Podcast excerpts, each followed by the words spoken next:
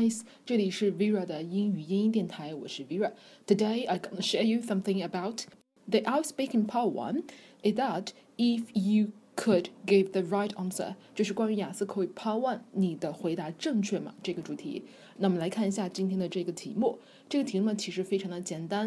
Do you like vegetables？你喜欢吃蔬菜吗？For the answers, there are two options. 那我们有两种答案，我们来一起听一下。The first answer is Yes, I do. I consider vegetables an important part of any healthy diet due to the amount of vitamins and minerals that some vegetables can supply. Without vegetables in a person's diet, health problems might occur late in life. And the second answer is Yes, I do. I'm particularly partial to leafy greens such as spinach, Although I do eat pretty much any kind of veggie, in fact, on the whole, most of my menus contain at least five different types of veggie. OK，好，两个答案我们都已经听完了。那哪一个答案更好呢？那其实 正确的、更好的答案应该是 number two，the second one，第二个答案。那为什么会这样呢？首先说我们要理清一个事情，就是 I speaking part one，雅思口语第一部分，它问的重点是什么？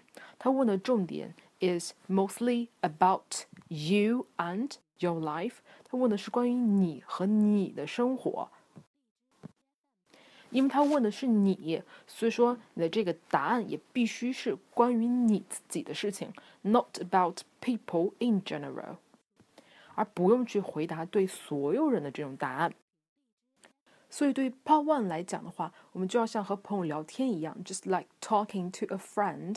你的答案呢是应该要 straightforward and give a natural answer，你就应该要。坦白、直接，并且给一个比较自然的回答是最好的。像这一题的 Part One，它的问题在哪儿呢？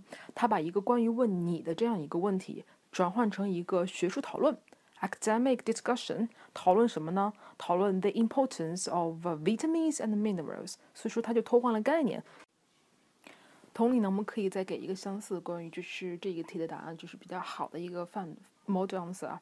你可以说，Yes, I definitely do. I really keen on organic crops like potatoes, green leafy veggies. I basically grew up eating this type of food because my mom likes to cook vegetarian dishes. 这些都是很好的答案，都是 about you and your life.